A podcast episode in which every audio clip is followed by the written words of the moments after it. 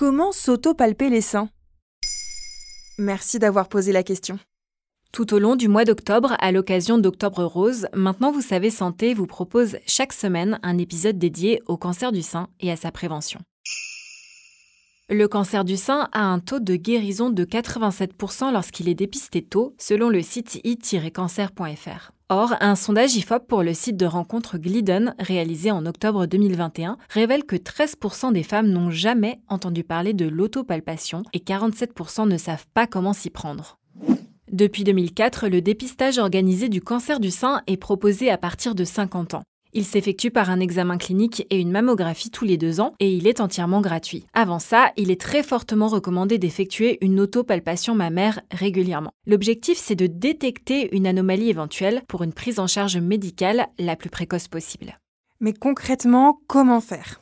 Pour commencer, il faut effectuer cette palpation juste après les règles, moment du cycle où la poitrine n'est ni trop sensible ni gonflée. Le site cancerdusein.org recommande de la pratiquer une fois par mois, toujours à la même période. Alors, première étape.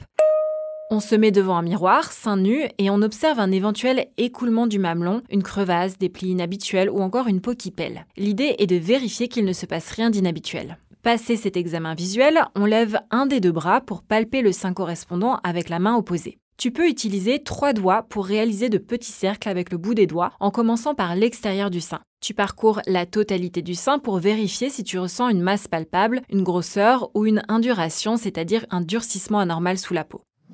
À partir de là, il reste encore deux étapes. Tu continues cette palpation en remontant sous les selles et en n'oubliant pas la zone entre le sein et les selles.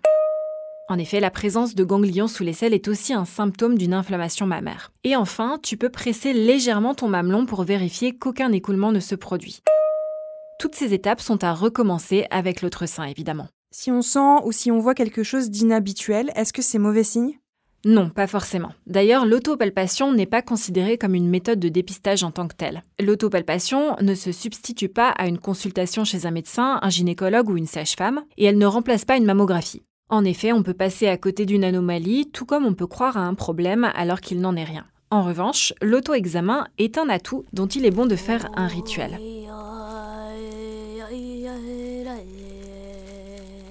Pour s'aider davantage, on peut utiliser une application gratuite comme Check Yourself, créée par l'association Keep a Breast, qui propose notamment un tutoriel d'autopalpation avec des gifs animés et un outil de planification.